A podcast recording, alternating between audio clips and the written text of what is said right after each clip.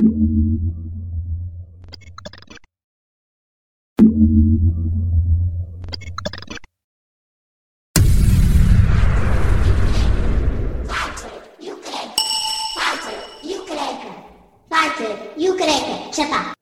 Olá a todos, bem-vindos ao segundo episódio do Fighter e do Careca da segunda temporada. Hoje em estúdio contamos com um grande nome do boxe nacional, Orlando Jesus. Uh, foi um grande atleta de boxe, é um grande treinador de boxe e, pelo que estávamos a perceber agora, também um grande bailarino, não é? Uh, conte lá como é, que, como é que eram essas uh, tarde, julgo eu, passadas no, nos alunos da Apolo. Pá, assim já vamos mais para a frente. Era melhor nós começarmos uh, pelo como princípio. Eu, como eu comecei do vamos, boxe. Vamos, né? vamos, vamos, uh, vamos portanto, então a minha princípio. introdução do boxe, como é que eu comecei no Força, boxe. força, tal. força. E portanto, sabes que antigamente as pessoas que vinham para o boxe ou para as lutas que havia, para o Kung Fu e tal, não sei o quê, mas o boxe mais o boxe uh, de dar e levar e tal, eram aquelas pessoas menos favorecidas, não é? Uhum. Antigamente. Uh, dizia-se uh, a malta da barraca é que vai Uhum. para o boxe, não é? E, portanto, e como eu morei na Mosgueira... Isto eu- nos anos? nos- isto nos anos uh, 67, 66, 65, Uhum. portanto eu morava na Mosgueira e tal, os meus pais não tinham hipótese. Que idade é que o. Orlando tinha nessa altura? Uh, eu aí tinha 10 anos, 12 anos. Eu comecei no boxe com 13.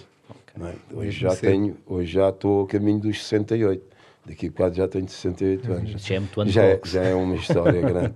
E, portanto, daí a malta foi-se conhecendo, miúdos daqui e tal, e como éramos malandrinhos e tal, gostávamos de andar sempre à bulha e tal, à, à guerra, houve um que, que disse: pá, porque é que a gente não vai para o boxe? Foi a ideia do Mondinho. Pá, vamos para o boxe. E então, onde é que há boxe? Pá, na Rua da Atalaia. Na Rua da Atalaia, que era o Rio de Janeiro. Então vamos para aí e tal. Então fui lá treinar e tal. Fomos para lá e tal. O homenzinho.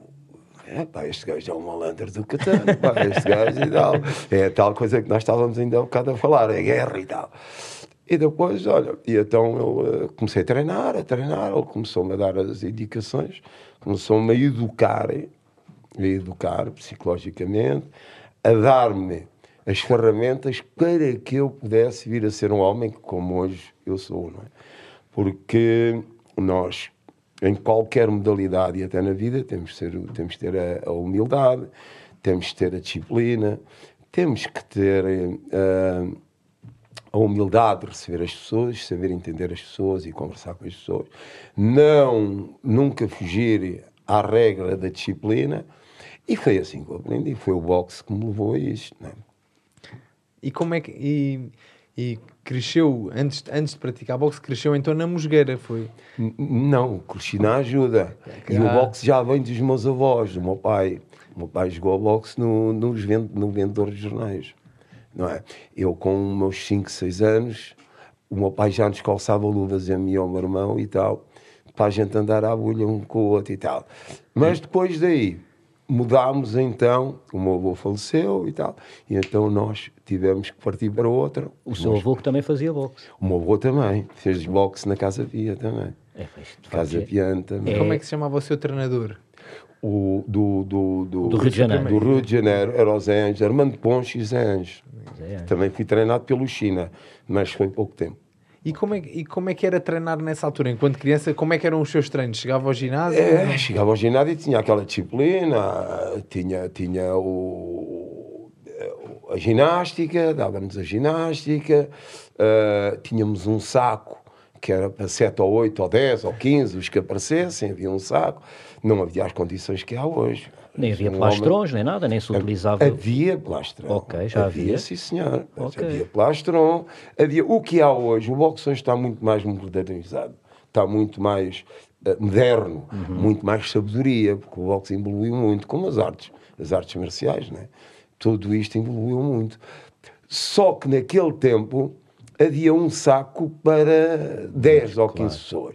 E o teu treinador tinha que se aguentar a dar plastron a todos, não é?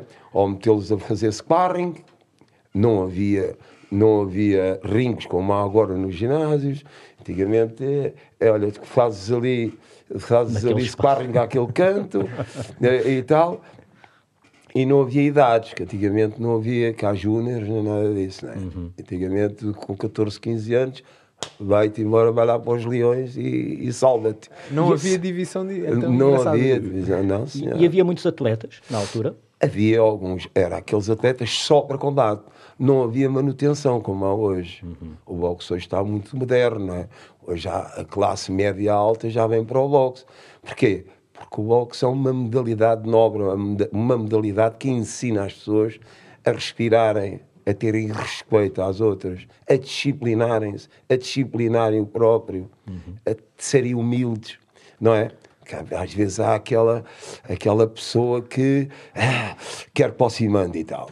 E quando entramos na, na modalidade de sacrifício, não é? Que é a nossa modalidade, ah, a pessoa diz: "Poxa, espera aí, isto tem que haver aqui uma, uma- um revés.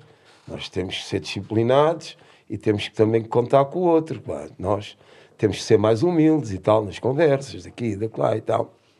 E como, é que, e como é que começou a competir então? Começou a treinar com, com 12, 13 anos e como é que as coisas Depois foram foi para a? Mosgueira, não é? Depois da Mosgueira é que fui para o boxe. Eh, E de maneira que depois entro no boxe no Rio de Janeiro, eh, já com os Zés, e, e daí eh, começo a competir. Em que Metem- Metem-me em 67. Logo em 67. Vou, vou jogar a Loures, fui o primeiro classificado, aquilo era castada de era, era castada de rua e tal, né? Eh, e depois daí, eh, jogo um ano no Rio de Janeiro e vou para os alunos da Apolo, para a Sociedade Filarmónica Alunos da Apolo. Vou para lá, o presidente dá-nos todas as condições, vai para lá os Enges também, já não está entre nós, que Deus tenha lá algum descanso. E, e daí temos todas as condições. Ah, depois é, é o gosto, é o gosto que nós temos pela modalidade, é o bichinho, é aquilo que nós queremos aprender, que é a disciplina, que eu não a tinha, ser disciplinado. Ah, Porquê é que diz isso? Porquê é que diz que porque não era disciplinado. Eu não obedecia a ninguém, só obedecia ao meu pai, porque ele tinha, era cinco de um lado e, e, carcaça do outro, não é? Então, nós, eh, entrei por essa vida do boxe e formei-me no boxe, formei-me, doutorei-me no boxe e pronto, e até hoje. E depois como é que foi o percurso, ok, até chegar a um estatuto de hum, começar a combater já em galas maiorzinhas e com atletas que se calhar o Orlando já olhava e dizia, epá, já vou, já vou jogar com este atleta. Como é que foi isso? Porque o, o boxe antigamente não havia, eh, não havia distensões. Era, agora é que há o, o júnior, o cadete e tal. Não sei o que. Antigamente, com 14, 15, 15 anos, já jogavas com de Com homens 25, feitos. 30 anos. Né? Como eu joguei, eu joguei com o Orlando Silva, que já tinha 30 e tal anos. E como é que foi? Que era um grande, foi um grande combate, foi bom entre mim e ele. Foram, eu joguei com quase com todos, não é? Da minha categoria, porque eu fazia antes, comecei a fazer 67 quilos e meio no Rio de Janeiro com a mudança para o, Polo, depois comecei logo a entrar nos 69 quilos 71 e depois daí não é? eu só fiz seis anos de, de boxe amador porque as pessoas diziam-me, "Pá, andas aqui no boxe amador a fazer o quê? A bater nas pessoas. Só, não é? Porque eles, eu, o jogar com o Orlando, pá, não quero. Ah, jogar, pá, não quero. Jogar com não quero. E então, eu, então o, o Armando Pons optou para que eu fosse profissional com 19 anos, 19 para 20. E depois abriu o Parque Mer em 1974, para 75. É, co- eu vou estrear o Parque Mer depois de 25 anos, o Parque Mer está fechado, das modalidades de boxe. É de onde jogaram grandes campeões. E como é que eram essas galas e o ambiente? E... Pá, eram espetaculares. O Parque Mer enchia o barrote, não é? Agora a gente diz, ah, pá, ah, o boxe leva 300 pessoas. O boxe antigamente levava 1000, 1500 já no Parque Mer. É boxe profissional, não é? Grandes lutas que havia no, no, no Parque Mer, havia no Coliseu dos Recreios, havia, no último combate eu fiz, joguei com o campeão da Europa, com, com o Alfonso Redondo, no, com o campeão da Europa, que foi campeão da Europa e do mundo. Ah, já meti lá 4 mil e tal pessoas no, no Coliseu de Recreios. Era o barrote aquilo, era pessoas lá em cima. Um gajo, "Ei, isto aqui é bom. Vamos ir lá, à fruta. Então, é, é, portanto, é assim. E é. E são histórias que ficam. São gravadas. Eu tenho isso gravado na minha mente e tenho isso gravado em documentos. E quando ainda, quando ainda, hum, ou seja, na sua cabeça volta a isso, ainda há aquele arrepiozinho, às vezes assim na. Ah, porque eu estou dentro da modalidade, não é? Eu estou dentro da modalidade ainda, não é? E, portanto, quando aparece, quando aparece o full contacto, que é o carro regional que traz o full contacto, que ainda não existia o kickbox, eu já tinha atletas de boxe e de full contacto. Quando apareceram, convidaram para eu ir dar boxe. E depois comecei também a dar pernas, não é? Porquê? Porque aprendi as pernas que não existiam. Quem fazia pernas era o Kung Fu e tal, era só pernas, mãos nada, não é? Portanto, e então eu tive vários atletas de, de full contacto, é? que jogaram para o título da Europa, tive, posso dizer os nomes dos Claro, atletas, claro, não é? sim, claro sim. o Jorge Canelas, o, o Paulo Lourenço, o Fernando Farinha, o- e vários outros atletas que, que, que estudavam já na altura, que hoje são os grandes homens, os grandes senhores, que praticavam o- as artes marciais, que era o Kung Fu e não sei o quê, por causa dos filmes do Bruce Lee, não sei o quê e tal. E depois comecei-lhes a dar mãos e a dar pernas. E, pronto, e a partir daí, pronto, mas a minha praia é o boxe. É o boxe. É o Foi boxe. Diga-me foi uma coisa, formado. estava a falar há bocado de se lembrar de galas no Parque Mayer, galas no Coliseu dos Recreios, com 4 mil pessoas. E hoje em dia olhamos para o boxe em Portugal e está uma coisa muito diferente. Como é que vê, como é que isto aconteceu? Tem, foi vendo, o Orlando esteve presente no- na época de ouro do, bo- do boxe em Portugal e agora nesta fase o boxe está um bocadinho, está bem que a pandemia do Covid-19 não veio ajudar, mas pré-pandemia até já o boxe estava um bocado mais, mais parado. Como é que viu isto acontecer? O que é que acha?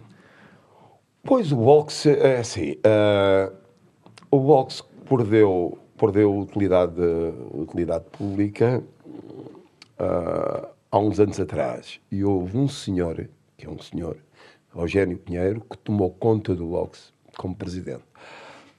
E foi o homem que foi mantendo o boxe, isto na Federação Portuguesa de Boxe. Não é? E depois vieram as, as associações que mantêm o boxe. Lisboa, há cinco associações no país. Não é?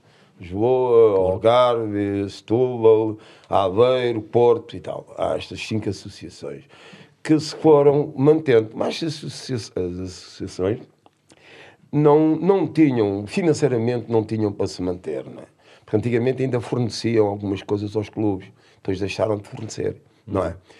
E o material de boxe é caro. Parece que não, mas é caro. Umas luvas custam 30 ou 40 euros, ou 50 euros, ou umas ligaduras custam 10 ou 12 euros, um protetor, não sei o quê. E depois, e na modalidade de kickboxing, que hoje é o kickboxing, ou full contacto, não sei o quê, já tem as caneleiras, já tem outras, outras situações, outros equipamentos que custam muito dinheiro. Não é? Portanto, epá, e depois ah, a modalidade boxe, seja a nobre arte, foi-se mantendo com, a- com, ou seja, com os rapazes que andavam cá e com os antigos. A meterem, a ajudarem aqui, a ajudarem acolá e tal. e. E fomos subindo. E todo, fomos modernizando esta situação, que é a modalidade, não é? E depois já houve ginásios a abrirem, já houve pessoas a abrirem ginásios, já com 7 e 8 sacos, com 10 sacos, com 15 sacos, já com, com rings no meio e tal. E tudo isso foi evoluindo. E o boxe foi-se criando já mais conhecedores pelas redes sociais e tal, e não sei o quê, foi dando a conhecer toda esta modalidade e as outras modalidades que vieram, que foram muito bem-vindas, e ainda bem que elas estão cá. E, e as pessoas depois aderiram mais. Portanto, a média e a alta sociedade começou a aderir às modalidades. Tanto à modalidade de boxe, como ao contato, como ao kickbox, e outra, como ao Muay Thai, como outras modalidades que vieram, como ao Jiu-Jitsu, como ao Judo, e assim sucessivamente, como ao Karatê e tal.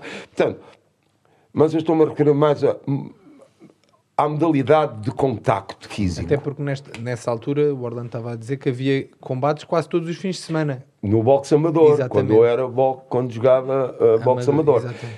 Depois eu tive que ir para o estrangeiro. Eu estive quatro anos lá fora, não é? Onde? Estive em Espanha Ok. a jogar, não é? Eu estive a combater em Espanha, tive dos 77, 76, vinha cá, porque eu também, entretanto, desertei da tropa. a, tal, a, tal malandrice e tal, que eu não gostava, não gostava de ir para a guerra fazer o quê? Claro. O que é que eu ia para lá fazer? Eh, e então fui chamado para a tropa, fui para a Serra da Carregueira e tal. Disse, ah, agora tens de tomar lá uma arma, uma G3 e tal, e tal, e tal, e vem para a carreira Vai de tu. pau, pau, pau, pau, e eu assim, mas peraí, eu estou com isto na mão, briguei. Ah, arreiei aquilo. E como é que foi? desertar? E tirei- Como- E como? Foi à meia embora, da noite, vim-me adeus e até não amanhã. falei, porque eu já jogava cá no Parque Mer. Já vinham muitos espanhóis jogar, eh, franceses, ingleses, tudo, sul-americanos, vinham, vinham jogar ao Parque Mer. Que era, que era o casulo do boxe, ou seja, era o coração do boxe. Parque Mer, quando abriu, não é? E então vinham jogar, vinham combater cá, porque nós tínhamos ringue e tal, e não sei o quê. Parque Mer, porque aquilo enchia, metia ali pessoas que sei lá. E, e de maneira que a malta jogava aí e, pá, e, todo o mundo aderia àquilo, não é? Porque gostavam. E, era, e o, E foi aí que houve o contacto com algum atleta espanhol que depois... com vários atletas espanhóis. Porque antigamente eh, havia quem vinha cá muitas vezes era o Hélio Guzman, o Hélio Guzman, eh, que depois mais tarde foi presidente da Federação Portuguesa, eh, da Federação Espanhola. Eh, vinha o Pampito Rodrigues, que eu tive lá a treinar para ele, com ele. Foi, fez o Legrand campeão do mundo, como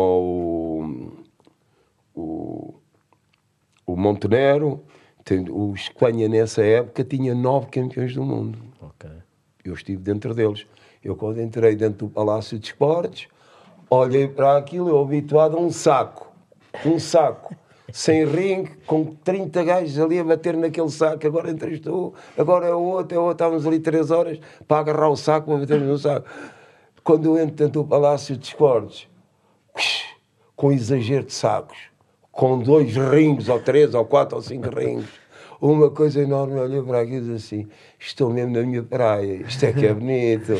Porque eu já tinha conhecido em amador isso, na seleção, quando ia jogar a Holanda, a Alemanha, a Itália, ou a França, ou coisa assim. Eu, na seleção, já conhecia esses ginásios. Eu dizia, porque é que Portugal não há de ter um ginásio? Assim. Um ginásio desse. Mesmo aqui há dias eu dei os parabéns ao Pedro Matos, que lhe disse, eu vi um ginásio deste, eu vi um ginásio deste há, cinco, há 46 ou 47 anos, na Holanda, que era exatamente isto. Ginásio bonito, com vários sacos, com o ringue no meio e tal. E então dei os parabéns ao Pedro Matos por ter um ginásio assim. e bonito. como é que era viajar nessa altura para combater? Como é que era? Eu era miúdo, pá, eu, para combater, era o passaporte azul, tinha que pedir autorização Ah, ao tinha um pass- Ah. azul, com a Federação Portuguesa de Boxe a dar autorização, não é? E depois tínhamos o acompanhamento do, Mar- do, do, do Ferraz, que era o treinador, o selecionador. Portanto, eram seis do Sporting e era o Orlando que era dos alunos da Apolo. Eram sete do Sporting e era o Orlando que era dos alunos da Apolo. Era seis do Sporting e era o Orlando que era dos alunos da Apolo. Eu- Porque eu, eu não, não perdia com eles, né? ganhava, eu é que era o campeão. Então, e tinha que, que ir obrigatoriamente, não é? que eles tinham que me levar. E como é que decorriam as competições no estrangeiro? Ia, ia ao estrangeiro e sentia. Era, Eram esse- muito boas, eram boas, sentia-me em casa. Porque um homem num ambiente daqueles, um rapaz, um miúdo como eu, com 16 anos, 17 anos, num ambiente daqueles, cheio, com ginásios, com, com uma coisa bonita. Eu, o ginásio ficava num. vários ginásios, e depois tinha umas vitrines por cima, é de onde as pessoas lá em cima, o ginásio, a gente a, a- enrolar as mãos, a gente, nós é que enrolávamos as nossas mãos, com as ligaduras e tal, eram distribuídas e tal, nós enrolávamos. E depois. Não havia ainda as luvas de coisa, de, de, de velcro. Não, Tinha que de atacador e tal. E, e pequeninas, né? Pois, Aquelas luvas quando que batia devia ser uma festa. E, e um gajo olhava, mas "Ei, isto aqui é lindo. Eu aqui eu tenho, eu tenho, eu tenho que comer. eu tenho que engolir aqui. pá. E é essa a força, também a disciplina que nós temos, não é? É a humildade que nós temos, não é? Porque não é qualquer um que vem, vai combater e tal, e, e depois de tanta pancada um ao outro e, e fazer o seu jogo, não é? Eh, sair de um lado e sair do outro, esquivar aquilo, esquivar. É um jogo. O boxe é um combate, mas é um jogo. Ter a Como- capacidade de- Como de- qualquer outra luta. Nós temos combate. Pá, vais combater. Disse, pá, ou vais jogar, eu vou jogar e vou combater. É as duas, É as duas situações né, que se en- encaixam uma na outra, que é o jogo e é o combate. Porque nós, para estarmos lá, para combater, temos de ter jogo. E o jogo é sair, não é? Fazer os, o- os circulares para um lado, para o outro, esquivar àquilo que o outro nos quer atingir, não é? Esquivar aos golpes do outro e tal. Tudo isso é um jogo. E depois é o combate quando nós temos lá em cima. Pimba, pimba. é? Ou seja, é preciso ter o, o coração da rua. Tem que e- ter coração e, e de leão. tem que ter a técnica. Às vezes isto é assim. Para se jogar qualquer modalidade de combate, é se- se- Cabeça. ter muita cabeça. Muita cabeça. Preciso ser muito inteligente. Porque quem não é inteligente não ganha com o coração, ganha com a cabeça. Pode ganhar um ou dois combates com o coração, bum, bum, bum, bum. mas no, no, no final disso tudo, ganha dois e perde 20. É verdade. Completamente. Sim, sim. E há bocado estava a falar, da, que eu também acho que é, que é engraçado a gente saber aqui um bocadinho da sua vida, da parte do ter que desertar da, da tropa. Da tropa. Fale-nos lá aqui um bocadinho É. como é que foi. Então treinava boxe e chamaram-no para a tropa, a tropa era obrigatória nessa altura. Sim. E lá foi para a tropa, conta-nos lá essa história. Eu, eu fui para a tropa, para a Serra da Carregueira e tal. E daí, como eu tinha E teve dito, lá quanto tempo? Era, há pouco tempo. Eu tive. Dois, há uma- isto é uma história que eu vou contar, que é uma coisa gira. Eh, depois da Serra da Carregueira, eu. Pimba, pirei-me. Continuei a treinar no Parque Meyer e quando vem cá o Hélio, já tinha vindo cá quando que eu é que abri, inaugurei o Parque Meyer com o Vitor Pires Combate e e outros inauguração. combate, combate de inauguração com o Vitor Pires e outros. O Mundinho jogou, cada qual na sua categoria. Muito bons pugilistas, não é? Eu, na minha categoria, era aquilo que era, mas os outros também eram aquilo que eram nas categorias. Portanto, nós não nos podemos dizer eu sou o melhor ou era o melhor, não. Eu, eu prezo de ser, eu, Orlando, ser o melhor da minha categoria, porque eu, Ou seja, ninguém me um dos- ganhava. um dos melhores foi de certeza. Na minha categoria. Obviamente. A categoria dos outros é a categoria dos outros, não é? É, portanto, eu prezo-me dizer que eu era o melhor da minha categoria porque eu ganhava, não é? Claro. É? Eu nunca perdi um combate em Portugal. Quantos Aliás, perdi, fez? perdi com, com, com- mas já em profissional, mas vamos para a parte da tropa. e, e- e então, a parte do exército, eu vou para o exército, eu, eu não podia jogar cá porque a PM ia-me buscar. E uma vez estou no Parque Meira a jogar, estou a combater, e, e então o exército sabia, PM, sabia que eu estava lá, então cercaram o PM. Dois numa entrada, dois noutra e tal. Ah, E eu estou a combater e o Armando Poxo, o meu treinador, disse-me, Orlando, quando nós acabarmos, quando acabar isto e tal, ah, tu tens que fugir. Tens que passar pelo gato preto, cá para cima para o restaurante, e tiraste cá para cima para o príncipe real. Pela liberdade. Ah, E eu, está bem e tal. E olhava, era só capacetes brancos. Aí, gajo PM, era, era, eram os pedidos a dedo, era o da era. E eu assim, bem, está bem, tá, tá, tá, tá. Ao quarto, ou quinto, ou sexto round, é o que é. Eu dei uma pilada do, do gajo, que era o Carmona, que era espanhol. E o gajo voa e tal e cai, e não se levanta. Não se levanta e o, o Raul Reis Sober, que era o árbitro, eh, ele levanta. antigamente não havia tal, e tal, e ia logo direto ao atleta que ganhou. Né? Porque o árbitro era soberano, como é hoje, e o árbitro também podia dar a pontuação. Antigamente o árbitro dizia quem é que ganhava. Não havia pontuação para os profissionais. Era o árbitro que analisava todo o combate, analisava todo o combate e tal. E então eu acabo o combate e tal. Isto já em 70, Orlando, entra a tropa em 74, 75, 74.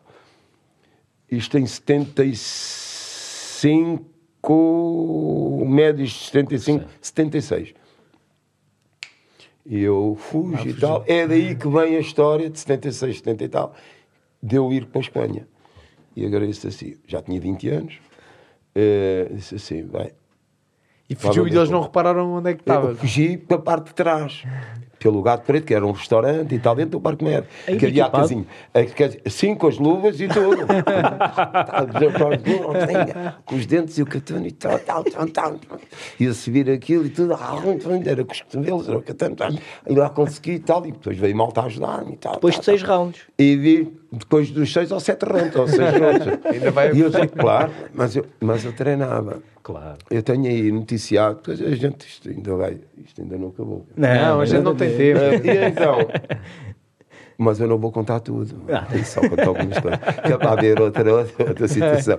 Claro, uh, claro. E então, venho para cima e tal, e, e fujo. Fujo e, e pronto, e, e, não apareço, não é? Não apareço, depois ao outro dia, aparece no Parque Mer e o Armando Ponche, não havia telefones, né? a minha mãe tinha telefone em casa e tal, né?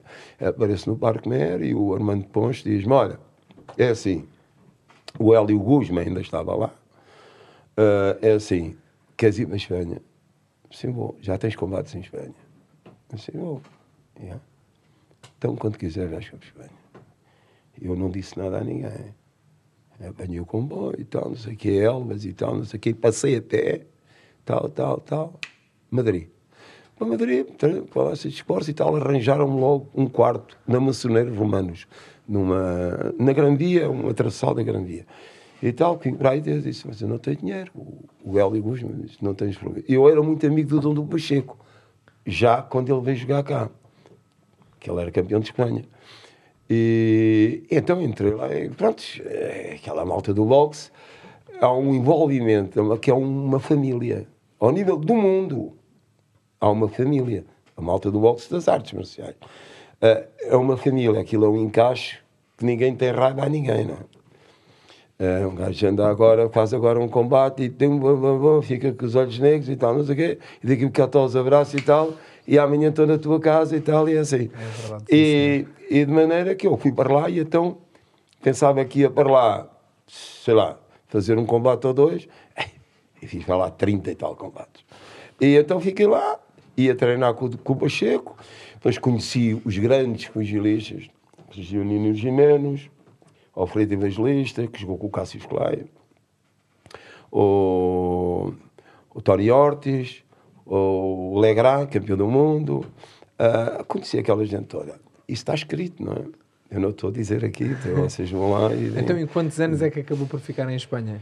É, quatro anos. E depois decidiu voltar para Portugal? E depois voltei para Portugal, porque a minha mulher, as minhas filhas, eram pequeninas. Já tenho filhas com 50 anos, não é? E as minhas filhas, a minha, a minha mãe levava-me as minhas filhas ao Elvas. E então apanhava um avião de, de, de, de barracas para uh, Badajoz, que havia aeroporto. Depois apanhava um táxi e com a minha mãe à fronteira. Né? E então estávamos ali e tal, ficámos lá uma noite para a outra e tal, e tal, não sei. E depois a minha mãe trazia os meus filhos e tal, e eu ficava lá. Há uma vez que eu venho cá, que o Armando Ponche diz-me, eu às vezes vinha cá e combatia cá.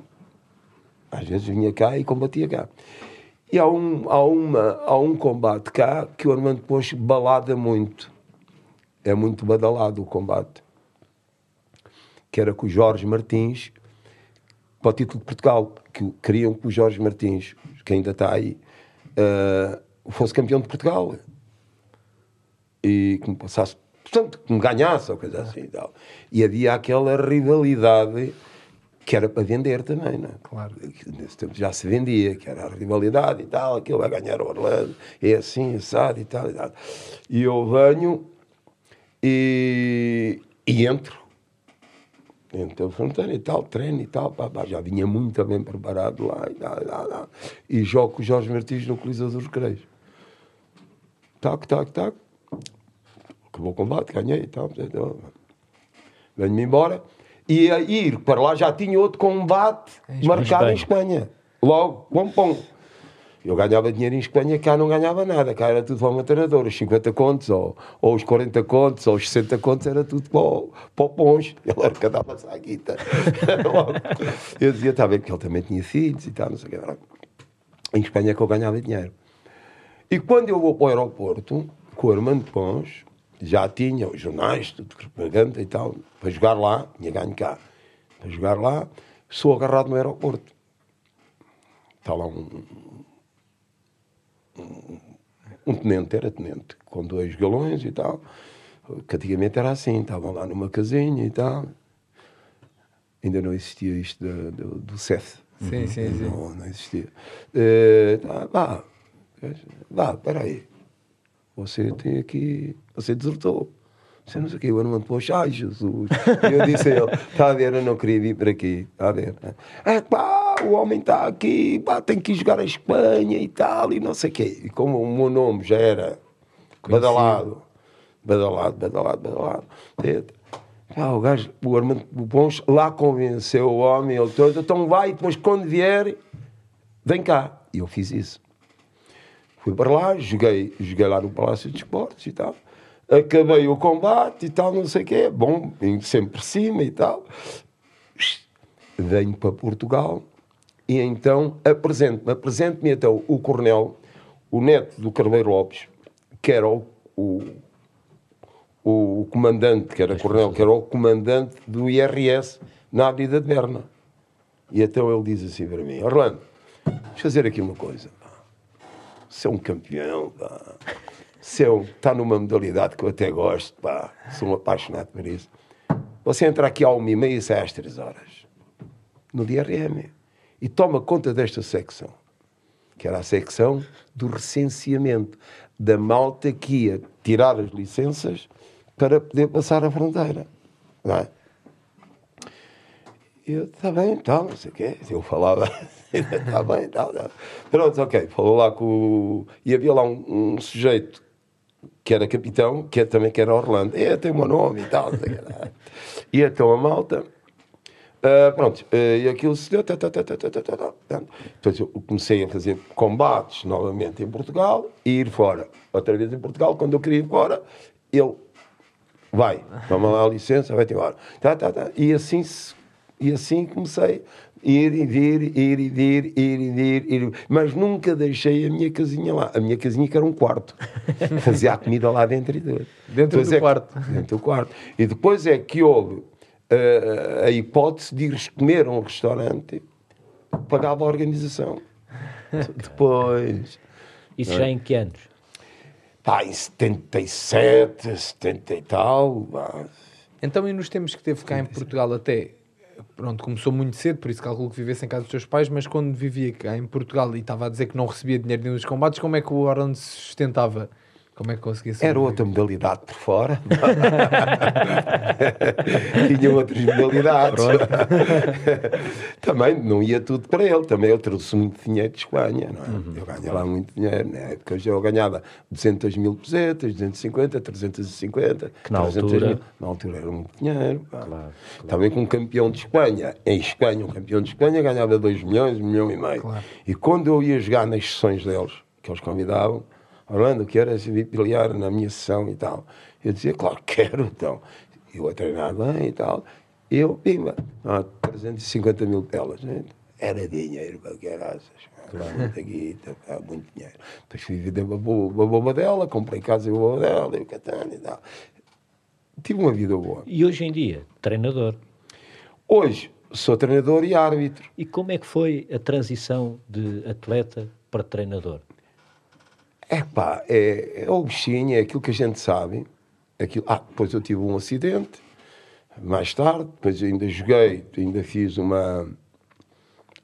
Tinha eu, tinha, já tinha 52 anos, ainda fiz uma, uma sessão, uh, uma sessão de, de, das glórias em, Eu acho que ainda havia uma fotografia desse. de- dessa, Sim, o teu não? pai foi lá, uh, no Dá Fundo, eh, com 52 anos ainda fui fazer cinco assaltos. Foi uma coisa bonita, foi uma coisa que está gravada, uma coisa linda. A malta costume, tinha lá duas mil pessoas. O Fialho estava lá, estava lá a malta. Que- Então, tá, duas mil pessoas era gente, É, não é? gente. E pessoas ligadas à modalidade e que gostavam da modalidade. E de outras modalidades também, não é? Eh, daí, e depois, eu já não eu já tinha o conhecimento do que era ser treinador, que aprendi muito no estrangeiro. Aprendi muito, aprendi com os melhores.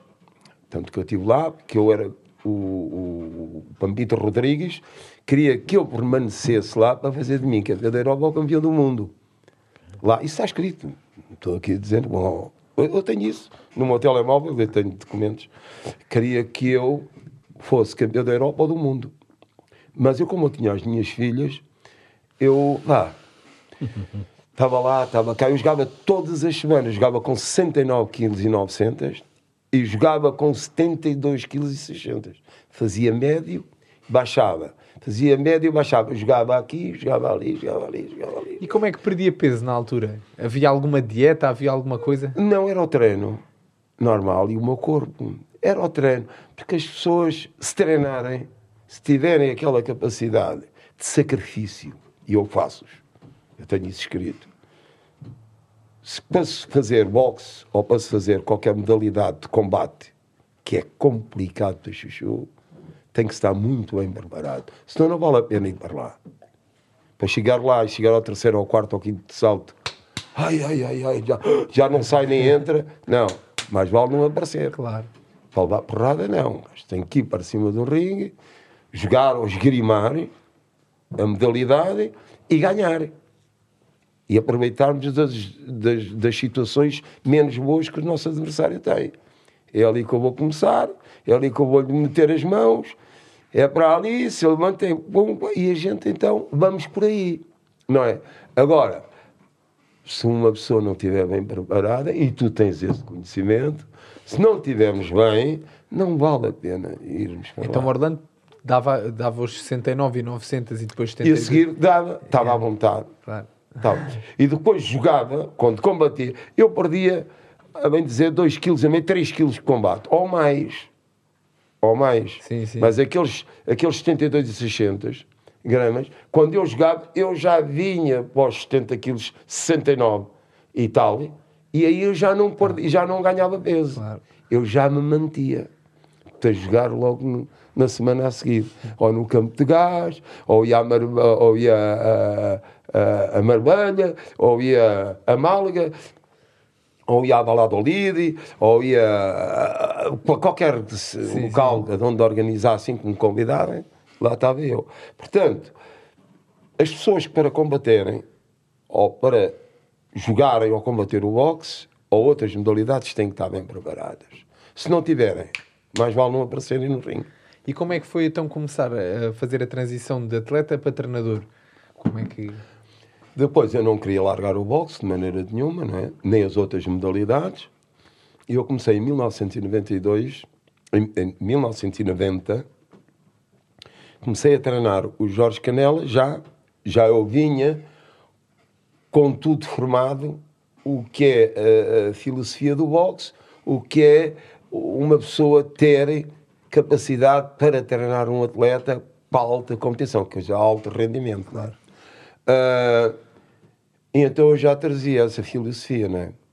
E aqui fui-me adaptando, aqui no estrangeiro, é?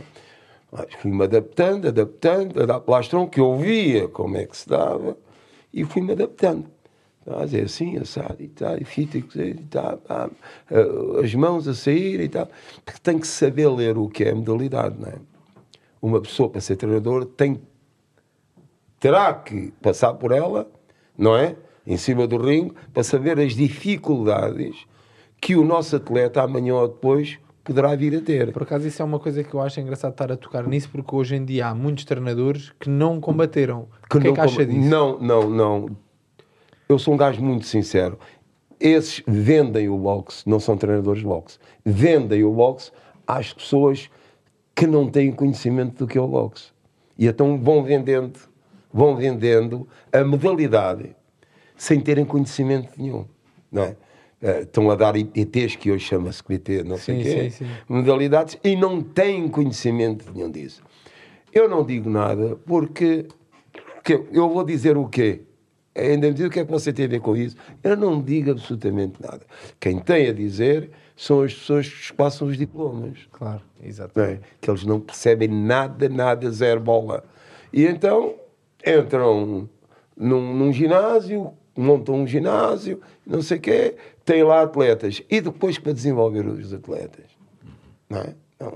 Eu acho que uma pessoa que nunca.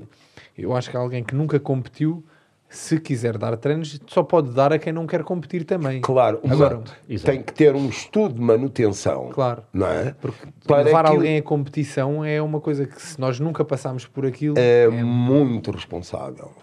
É. Pôr uma pessoa em cima do ringue sem ter conhecimento, sem saber ler o que é o, o atleta, sem saber ler o que o outro adversário pode fazer, e nós temos que conhecer o nosso atleta temos que conhecer o nosso atleta por dentro e por fora.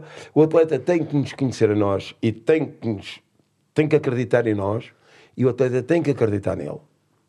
Quando o atleta diz para o seu professor: Eu estou pronto para ir jogar, o professor diz: Tu estás pronto. E tu, como é que estás? E ele diz: Eu estou pronto. Então vamos embora. Não há... Vamos por cima. porque até porque aquela coisa todos nós sentimos aquela nervoso miudinho antes sim, de subir ao ringue sim, e isso tudo. Se um treinador que nunca passou por isso nem compreende pelo e que até... é E quando os atletas são pegados, Claro. Quando os atletas Quando são pegados e o treinador começa a gritar com eles, vai para cima dele e o atleta já, o, já foi tocado. Está tocado e vai para cima dele fazer o quê? Tem que dizer mas é a luta. o treinador tem que saber dizer porquê. Sai, sai fora, agarra-te, porque o treinador vê aquilo. Mas quem esteve lá. Claro. Quem não esteve lá não pode dizer isso. Mas eles dizem, vai, vai, vai. Como? Uhum. Vai correr para cima dele para levar com um comboio na cabeça e ir para o chão. Não. Portanto, é essa situação, calado, que as pessoas que não têm conhecimento das modalidades de combate não, é tinham, que ser, não tinham que ser treinadores. Uhum. Nem tinham que seguir com os atletas. Isso teria que ser proibido. Que não têm conhecimento. Não é? Pode ser estudo. Pois, teoricamente, toda a gente é treinador. É verdade. Toda a gente é treinador, teoricamente. Mas depois o conhecimento prático. O conhecimento prático é mais de 80%. Claro que é. Ou seja, aquilo que o Orlando está a dizer até é, é possível um treinador conseguir polir tecnicamente um, um, atleta. Portanto, é assim que se dá o cross, é assim que se dá o jab, é assim que não sei o quê. Mas depois o que é que se sente quando está lá em cima? O que é que se sente quando estou encostado às cordas e tenho um gajo a dar-me 10 marretadas na cabeça? É diferente de. Tem que saber o que é que se sente. Teoricamente, teoricamente, um treinador tem que ter as duas fases. É a teoria para proteger o atleta, o atleta psicologicamente, ter conhecimentos como é que deve falar com o atleta, para que o atleta tira as coisas da cabeça que tem mais e retira aquilo tudo e manda aquilo tudo para o caixote. E depois a prática, o atleta tem que acreditar no treinador. Não é? E quando o treinador diz não é assim, o atleta nem olha para trás. É, é mete, a, mete a mão, mete assim, sai para a esquerda ou sai para a direita, vem para trás. Quando o treinador se apercebe que o atleta está em dificuldade, esse treinador que tem conhecimentos diz: trava o combate, agarra-te a ele, vem, agarra-te a ele, agarra-te a ele, até que o árbitro, até que venha a melhor solução, não é? até que toque, ou até que venha a melhor solução para que ele recupere, uhum. não é? Porque o atleta, quando é apanhado, não tem chão, aquilo anda ali parece uma vara, que é esta merda. E, e é mau, vocês sabem, não é? Eu não sei se já jogaste, já jogaste. Não, é. Nunca, não. nunca Treina há muitos anos. Não... O Calá está aqui, é um campeão do mundo, é um, um, sei o que uma é que, que nós temos em Portugal e que sabe, tem esses conhecimentos todos, não é? O Calá Sim, tem é, Eu acho que, que acaba até por, por, por muitas vezes se pôr os atletas em perigo quando o treinador não tem conhecimento do que é que realmente está ali a passar. Eu já vi algumas coisas que, que me chocaram um pouco de alguns treinadores sem noção do que é que, do que, é, que é subir a um ringue De- lá está, do vai, vai, vai, vai. o atleta está tocado, ele está a dizer vai, vai, vai, mas, Mas- lá está, vai para que é que leva, eu por acaso acho estranho, o que é que leva uma pessoa, porque por exemplo, eu já treino há alguns anos e, e acho que pá, consigo fazer minimamente as coisas e consigo ensinar uma pessoa completamente, não saiba nada. Agora, eu sou incapaz de dizer a uma pessoa que, pá, olha, eu vou-te preparar para subir a um ringue. Qual ringue? Então se eu nunca lá tive, vou-te dizer como é que tu vais lá para cima. Pois, não, porque ou seja, hoje, hoje há metodologias de treino, não é? Que nós também temos que o- as modalidades estão, andam sempre a desenvolver, vêm sempre coisas novas. é? Hoje há metodologias de treino que nós podemos praticar com os nossos atletas, dar-lhes um, um, um, um, um programa de treino, vamos fazer isso para aquele combate. Eu gosto sempre de conhecer os atletas que vêm jogar com os meus, não é? Gosto sempre de os conhecer, saber de onde é que eles vêm, como é que é, o que é que eles fizeram, não é? Gosto sempre de conhecer, quando tenho hipótese. Quando não tenho hipótese, tenho que ver o primeiro assalto, como é que eles entram e tal, não sei o quê, para depois ler, começar a ler aquilo e então transmitir ao meu atleta o que é que ele efetivamente poderá explorar do outro atleta para conseguir os seus objetivos, que é os meus. E só com Portanto, anos. só com conhecimento. Porque, teoricamente, um homem chega hoje ao computador e dá-me um grande baile. Quem é que foi o campeão do mundo há 500 anos? É, Quem é que foi aquele não sei quê? Jacques Lamota, ou não sei quê, não sei o que mais e tal, não sei quê. Vai ali e engana-me. É? Muitas coisas eu sei, outras coisas faço. Claro. E tu vais dizer assim, agora vou ao ginásio e ensino lá um atleta. Isso é outra história. claro, ficou pelo caminho. E quantos combates é que o Orlando Jesus fez no total? Eu fiz à volta de cento e picos combates, cento e picos combates. Fiz à volta de 43, 44 combates como profissional, não fiz mais. E fiz 60 e tal como amador. E é- Em seis anos, em seis anos. Em seis. Em Seis anos? Em seis anos fiz 60 e tal combates. Jogava todas as semanas. né? E qual foi o combate mais difícil? Foram todos. Todos? Todos. Não há assim nenhum que eu. Todos, todos, assim, é não, este. todos. Eu apanhei marroquinos e eros lindos a jogarem, que aquilo eram carraças de trás de um homem. Que aquilo era para ganhar dinheiro, queriam comer e não havia, que aquilo andava atrás de um homem para depois serem convidados outra vez. Não é? E o homem tinha que estar muito bem para os, para os receber. Não é? Não é? Apanhei muitos, mu- muitos gajos terríveis mesmo. E o combate que lhe deu mais prazer?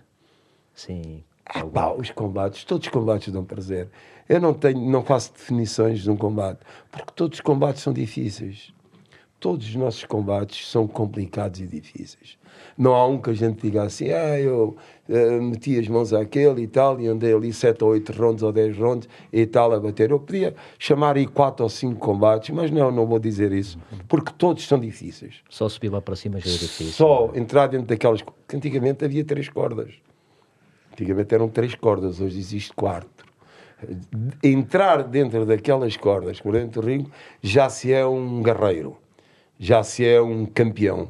E depois é saber estar lá. Mas para saber estar lá, tem que se ter uma pessoa ao canto, não é? Que nos disse para nós estarmos lá. E nós temos de ter confiança nessa pessoa. E confiança em nós para estarmos lá. Porque se essa pessoa não nos der de confiança, se nos meter lá dentro, de, olha, vai para, para os lobos, a pessoa anda ali parece um tralhoco, não é? Eu agora vou, vou aqui aproveitar, eu, por acaso nunca fizemos nada disto, mas hoje houve um amigo que me mandou uma fotografia do Orlando quando soube que eu vinha cá, eh, que o Orlando cá vinha, e é o filho do Dino Freitas. Ah, o Dino Pleitas. E tá aí- É, e isto foi tá no. Porto, com o Ronaldo Teles. Pronto, está aí a fotografia, ele disse, pá, depois mostra-lhe a fotografia, É, com certeza que ele vai gostar. Dino. São os dois gêmeos. Exatamente, São os do dois fado, gêmeos. não é? Um toque. Meu grande amigo Dino. meu grande amigo Dino. Grande máquina, não é? Era, E isto é o, é o era Reinaldo Teles. ele era uruguaio. Ah, era? Era- Ok. Ele veio, ele veio para cá jogar e nunca mais saiu de cá. Ok, ok. Ficou por cá, casou, filhos e Teve etc. comigo e tal, veio para a minha casa, teve comigo. Já faleceu, não é? Já faleceu. Já faleceu. Faleceu mal. Uh, portanto, depois é a história da vida, não é? Todos temos uma É história. porque o filho depois disse-me que se lembra que, passados 30 anos, o Orlando comprou uma casa e ele é que foi pintar-lhe a casa. E que chegou lá e dizia: um, Epá, um eu dos sou o filhos filho. do, do- do Dino. E eu conheci os filhos do Dino já nessa, nessa altura. Ok, Nessa ok. altura. Porque eu, eu não sabia que ele tinha filhos. E como é que foi? Por acaso, epá, ganda- Eu conhecia a mãe do Dino e a família do Dino. certo. Não é? Conhecia a mãe deles, mas não sabia que ela tinha tido gêmeos. Gêmeos. Não sabia. Ok. E era uma amizade muito grande. pá. Eu ia ao Uruguaio, eu ia ao Paraguaio, eu ia à Argentina. Tenho amigos em toda a parte da Europa e do mundo. Amigos. À conta do boxe. Fazem à conta do boxe. À conta da nossa modalidade, que é. Que é De poder viajar e conhecer o mundo é- através é dos verdade. esportes de combate é, uma coisa é incrível. espetacular. É engraçado, desculpe lá. E as então. amizades, e as amizades são fraternas, são até morrer. É verdade, sim senhor. E é, e é isso que eu queria falar, que é que muitas pessoas que não estão dentro do- dos esportes de combate, que não estão dentro do boxe e do kickboxing e do muay thai, não têm noção do- da nossa vida enquanto lutadores, só veem aquele bocadinho em cima do ringue e acha que se resume àqueles minutos em cima do ringue e esquecem-se que as nossas viagens, o nosso conhecimento mesmo, o conhecermos pessoas diferentes e o lidarmos com outras Com pessoas, outras culturas. Exatamente. A inteligência que acham que os lutadores são, são Brutos, burros ou que só não. sabem andar à porrada e é exatamente o contrário. Eu vou dar aqui três ou quatro nomes que foram boxeiros no mundo. Ronald Reagan, presidente da América, foi boxeiro. Presidente da Colômbia, foi boxeiro. A Argentina, foi boxeiro. O, o, houve vários, prontos. Eh, não vai a ideia agora, eu tinha isso, eu tenho isso escrito, eu tenho isso num, no meu há- caderno. Eh, os grandes, os grandes, os grandes, as grandes pessoas no mundo, não quer dizer que não haja, mas para, para dizer que o boxe também tem grandes, grandes nomes do mundo que foram boxeiros. Então, nós temos aqui deputados que foram boxeiros. não é? As pessoas é que associam, lá está, os desportos de combate a, Aos aos malucos. E brutamontes. até, Não, não. e até muitos atletas que mais tarde se tornaram símbolos, o Mohamed Ali, não é? O Cassius Clay, o- o Tudo, próprio tudo, Mike Tyson tudo. agora, Então, vamos vamos Eh, ver agora o, o, o Pacquiao. o Pacquiao, Exatamente. exatamente. e são pessoas- Pacquiao está, que está que é Vai ser deputado, presidente é filipino, provavelmente, Não sei o quê. Ou, em, muitos, em todo o mundo. Todo mundo. Por isso eu digo, e vou- e não me canso de repetir: o boxe foi feito para os inteligentes. Ponto final. Quem não é inteligente a jogar ao boxe Não é fica maluco. Acabou. É engraçado que se formos, eu acho que quem é inteligente a combater acaba por ser inteligente na vida também Na e safa-se de, muito- de maneiras muito É melhores verdade. na sua vida pessoal também, porque a inteligência é um, fica, o que aprendemos ali É, é- é- É que nós temos, temos várias. Nós aprendemos várias situações que encaixam connosco para a nossa vida futura. Que é a humildade, a humildade, saber respeitar o próximo, a, a disciplina, a disciplina, nós sabemos estar, nós sabemos entender as pessoas, não é? Não é picarmos qualquer dito e mexerico. Sabermos entender as pessoas, sabemos dialogar com as pessoas e temos que ter astúcia. Com boxeiro é astuto. Tem que ter astúcia, não é? conhecemos a Para, nós também. para, claro, para enganar o outro oponente. Nós temos que conseguir enganar o outro oponente. Aquilo que a gente tem à frente. Porque também é um campeão. O que nós temos à frente nunca é menos que nós. Nós temos que o tratar por cima para nós conseguirmos o combater ou jogar com ele e enganá-lo. Não é? Quando nós conseguimos atingir esse ponto, temos, somos homens para o, para o mundo, não é? para estarmos cá. Não é? Porque é o respeito, que hoje em dia há pouco disso. Uhum. Eu, por acaso, foi uma das coisas que, com a prática das artes marciais, que eu, além do boxe, também faço jiu-jitsu, como os seus netos, né? Que me dá mais gozo e, e que eu aprendo mais é a capacidade de resistir ao sofrimento e às, e às situações más e, de, e, de, e de continuar, sem parar. eu continuar, trouxe o meu continuar. filho, eu trouxe o Orlandinho para o boxe, tu conheces bem. O, o Orlandinho fez vários combates de boxe. Vários combates de boxe. O Orlandinho também era um rebelde na escola. E eu tive que o segurar com a disciplina. E ele disse para mim, e eu disse para ele: O que é que tu queres ser? Queres ser um homem? Queres ser um, um homem educado e respeitado e respeitador? E ele disse, quer pai. Tinha ele 12 anos. Andava ele no colégio Freire de Souza, em Almada. E ele disse, quer pai. E então, vamos para o pé de mim. E tal, tal, tal, tal. Um senhor para a vida. Joga ao boxe, dá aulas, faz 30 bombalina com uma disciplina de Barta Velha. Já é pai? O meu filho ainda não. Ainda não. É só Ainda não. Eu queria que o gajo. com calma, com calma. Com calma. O seu filho há de ter a minha idade, mais ou menos, ou um bocadinho mais. velho. 32. Pronto, eu tenho 31, Então, mas exatamente. É, é igual. Mas eu fui pai aos 27, então. Tá bem, mas calma. Eu fui pai aos 16. 17. Não havia televisão. A culpa é da Teddy. Não havia. A televisão apareceu em 57. Era a telefonia, não Mas um gajo que morava nas tábuas não tinha televisão, não, é? não havia eletricidade, havia candeeiros a petróleo, havia máquinas a petróleo. Os fogões era tudo a petróleo. É, e os candeeiros era a petróleo também, forte. E como é que era a Lisboa dessa altura?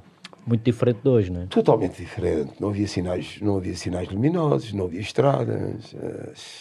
Muito menos gente. Pô, andava-se à vontade, deixava-se as portas abertas, ninguém roubava. Hoje, pá, pronto, mas a vida é essa. E o Orlando, quando andava na rua já enquanto lutador profissional, às vezes era reconhecido pelas pessoas. Sempre. Sempre.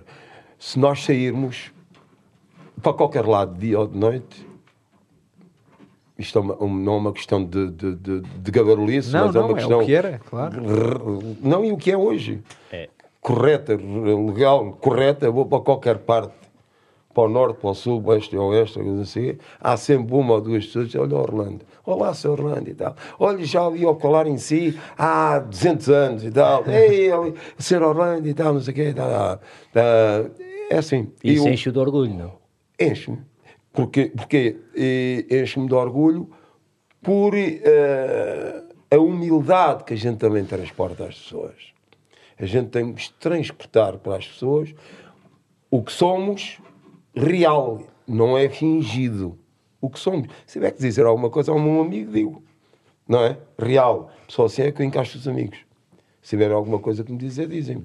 Agora, se andarem a rastejar e se eu vier a descobrir, ponha à parte. É? A realidade é essa.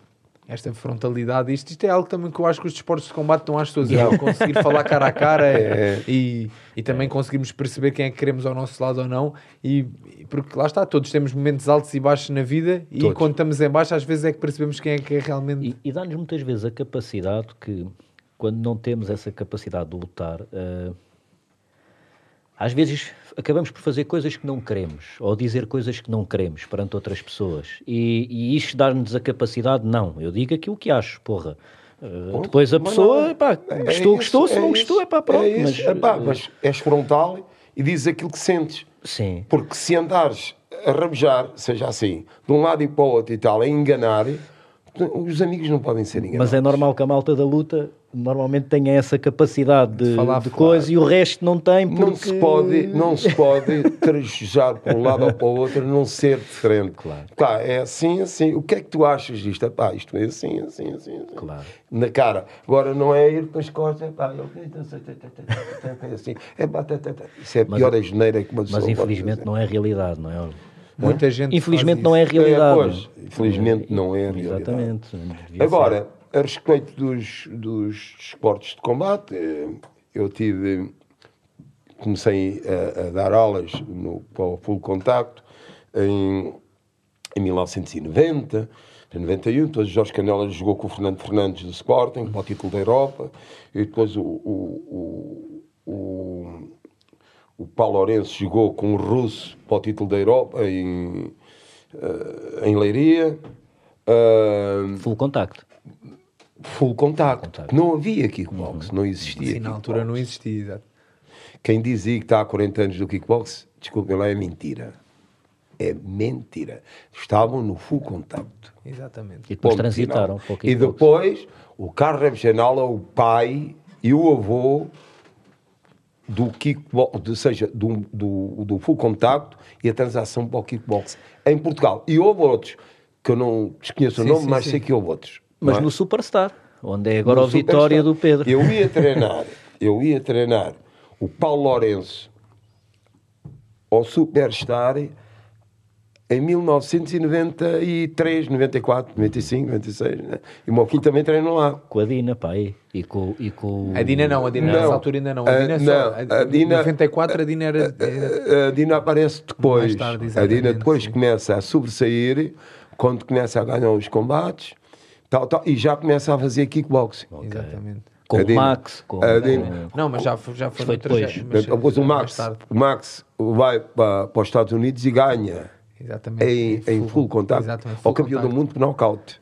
Ninguém estava à espera disso. Ninguém. Aquilo é uma vitória mundial, não é? É engraçado ouvir o Orlando falar porque o Orlando viu o crescimento dos desportos de, De- combate de em, em todos, de Portugal. todos. E, De- como é- de- e, hoje, e por isso é que eu há bocado lhe estava a perguntar, e acho que também já estamos aqui a conversar há algum tempo, é o que é que acha, como é que vê o boxe hoje em dia cá em Portugal, porque há muito menos eventos, há- o que é que acha que falta haver aqui para isto crescer outra vez para ser aquilo que era na sua altura? Olha, o- a minha opinião é. Agora estão as eleições da Federação Portuguesa de Boxe. Depois destas eleições, eu acho que a IDPJ, que já vai ser associada, já vai haver uma componente diretiva onde o, o, o presidente Eugênio Pinheiro tem aguentado a Federação. Não sei qual é ah, os, os dire... não sei quais a direção é que vai tomar conta da Federação Portuguesa de Boxe, se mais seja aquela que seja. Ah, eu acho que vai ser melhor para o futuro. Em 2022, 2023, eu acho que o boxe em Portugal vai dar um, um- um- Salto. vai dar um salto qualitativo muito grande. Porque hoje, ah, lá está tal coisa, não está tão desenvolvido, porque a Federação está, para eleições. As, as associações estão assim, assim, também não há, não há uma certeza pelas as associações. Quando a Federação estiver bem, as associações estiverem bem, portanto, depois vai haver um encontro, um encontro de ideias para que o boxe dê um salto. Isso vai ser um encontro, vai ser agora em 2022, que, eh, o, e temos homens, temos pessoas com capacidade para levar o boxe para cima. E era um euro milhões a mim. e o boxe dava logo um salto. Aliás, as, as lutas de combate davam um salto. Investia, não sei, milhões. Então esperemos que lhe saia o Euro Milhões. Para fazer em Portugal. Para fazer os grandes campeões do mundo em Portugal. Que está a fazer E aqui falta. o nosso calado tinha que estar presente, logicamente. Nada, obrigado. Orlando, já quase para terminar, eh, qual é, nós fazemos esta pergunta a todos os convidados. Sim, sim. Eh, qual é o seu maior medo? Pá, eu, eu- eu- o maior medo, o maior medo que eu não estou preparado, é, baixa, custa-me dizer à brava, era falecer um filho. Que eu não estou preparado para isso. Acho que nenhum pai. É o meu maior medo. Que Deus me leva à frente mil anos. Claro. Né? O meu maior medo é que eu não estou preparado para sofrer isso. Tirando isso- Os filhos estão preparados. Porque a idade é a idade. Não é? Morreu, pai morreu, morreu o meu pai que é mais velho. Este é o grande ditado. Agora, nós, pais, preparados para perder o nosso coração, um bocado do nosso coração não temos. Não há pai nenhum que tenha. Eu não tenho A também. não ser um filho da mãe. que há alguns. Há alguns. É? Agora, nas modalidades, nas modalidades, é pá, é nós aproveitarmos o melhor, usufruirmos do melhor que a modalidade nos permite e que nos dá, e nós darmos todas as ferramentas para os nossos atletas e para quem nos rodeia, para é mais uma ajuda para, para o futuro, para eles ensinarem outros. E com esse desenvolvimento do boxe, Orlando seria um homem muito mais feliz, de certeza. Ainda mais. Oh, muito mais. Ainda mais. Eu tenho ideia que vou, vou partir aí para os 97, 98 anos. É. Então, olha aí, cuidado do meu avô. É. Ainda está com É, 97. E até lá ainda tenho muitos anos para dar ao boxe e a outras modalidades. Tanto que o, o- o- eu treinei, foi campeão ibérico comigo, estava ligado ao Sporting. Eu é que o treinava, mas as, os- as flores foram para o Sporting, não é? Que é o, o Adolfo. Exatamente. O O sim, Adolfo. sim. O Adolfo, eu treinei o Adolfo desde os 15 anos, 14, 15 anos, comecei a treinar e tal, foi campeão nacional e tal, tal, tal, tal. e tudo-se por aí, dentro da modalidade amador, kickbox, tal, tal, profissional de kickbox. E K1 e tal, e não sei o quê, tal, tal. E, e foi comigo campeão ibérico. Foi campeão ibérico, ganhou muitos títulos. Mas as flores, os ramos das flores, foram para o Sporting. que eu recebia. Faz parte. Ah, e como outros, né? Que treinei muitos, muitos atletas, que as palmas, as flores, foram para os treinadores que se viam com eles e que se deslocavam com eles. Falar Eu podia dizer aqui alguns nomes que foram jogar e que se portaram muito bem no estrangeiro e tal, que treinaram comigo, as mãos. uma história que, que, eu E gostava, grandes campeões. tu conheces todos. que eu gostava de, de perguntar a história também do Farid, que também começou consigo, não é? O Farid começou comigo. Depois transitou para o das Paulo. instalações, o Farid teve, teve comigo desde os 15 anos até 16. Fiz do Farid campeão nacional. O Farid foi campeão nacional comigo. Comigo, não, não conhecia outro. Veio ao pé de mim com 14 anos, as instituições entregaram-o a mim. Ele ia treinar comigo. olha, Eu fiz dele campeão nacional. E não queriam que ele fosse campeão nacional. Não queriam porquê? Porque é refugiado. Porque ele é refugiado. E eu perguntei qual é a bandeira do Farid a partir de hoje. Qual é a bandeira dele? Se é a bandeira nacional, se é o hino nacional, ou qual é? Porque ele voltar para lá, não, então fica sem pátria. Qual é a pátria dele? E então o presidente da Federação Portuguesa de Boxe e os seus elementos disseram: não, o Farid vai jogar para o título nacional, foi campeão de Portugal. E fui ao Palácio de, de- ao Palácio de, de- de São Bento, receber a medalha de ouro e, rece- e a mostrar a medalha de campeão nacional dele, com ele. E isso foi muito badalado e tal. Depois, depois eu não tinha, já não, não tinha, pronto, não tinha tempo, não, epá, foram outras que, epá, e então Passou ao Paulo. Passou ao Paulo. Que agora seguiu com ele, não é? E agora tu, o Paulo está a seguir com ele. Que é uma história que, para quem não sabe lá em casa, né, está a ouvir-nos a falar do Farid. O Farid é um rapaz que hoje em dia é atleta de boxe e que foi refugiado, fugiu eh, do Com Afeganistão. oito anos, com, do Afeganistão. do Afeganistão a pé. Até Eh, andou pelas montanhas, faleceram, morreram muitos atrás dele. Ele, com isso- com oito anos, conseguiu sobreviver e ultrapassar todos os obstáculos até chegar a Portugal. Turquia, não é? Tu- Via passou por Turquia. tudo, E por portanto, tudo. aliás, é uma, eu até já tinha É dito ao Diogo é que uma gostávamos de história. o ter cá um dia, não é? O É uma história fabulosa. É, é. Farid tem uma história atrás dele fabulosa, como todos nós temos. Umas menos, outras mais. Uns têm para contar e outros não têm. E eu gosto de quem conte que mostre. Quem conta tem que mostrar. Epá, mas eh, espera aí, há aqui uma dúvida. Mostre. Se não, estamos, se não toda a Quem gente tem- fala e Quem, é, então toda a gente inventa. Quem diz tem que mostrar. Claro. Quem fala tem que mostrar. Se me disserem a mim, ah, o que falaste aqui e tal, mostras, mostro. Tenho tudo para mostrar. Não é? Quem fala tem que mostrar. Não pode dizer aquilo que não fez.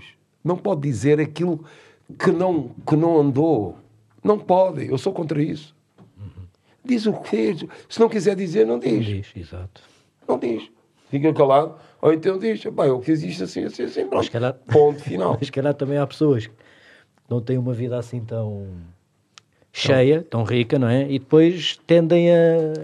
É, não pronto, a querer dar grandes, não é? como se a fabular um Só bocado. apresenta quem tem. claro, claro. Só concordo. diz quem fez. E eu nunca me gabarolei, nunca disse o que fiz, o que não fiz e tal.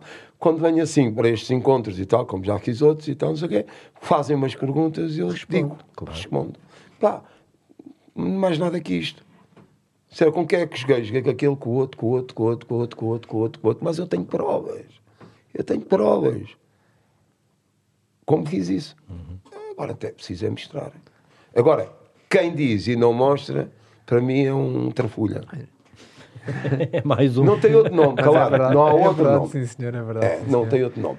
É verdade, sim senhor. E pronto. E o Orlando foi alguém super respeitado no boxe e no mundo daqui de... E ainda hoje, porquê? Porque me dou ao respeito, calado. Todos nós, tu mais tarde, mais tarde, e hoje, tu quando tiveres a tua equipe, não sei já, se já a tens, quando Não, tiveres os teus ginásios, ou o teu ginásio, quando tiveres a tua equipe, não é?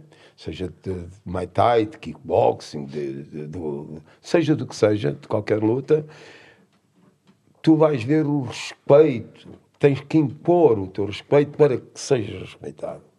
E tens que ser um manda-chuva. Quem põe e dispõe és tu. Dentro da qualidade. Não é agora pôr e dispor e quero fazer e, e, e acontecer sem saber, não. Tem que saber mandar e conduzir as pessoas. O mais importante é saber conduzir homens. Porque eles hoje são miúdos, amanhã são homens. E depois entram homens também. E nós temos que saber conduzir. É assim, a educação é esta. Saber conduzir homens.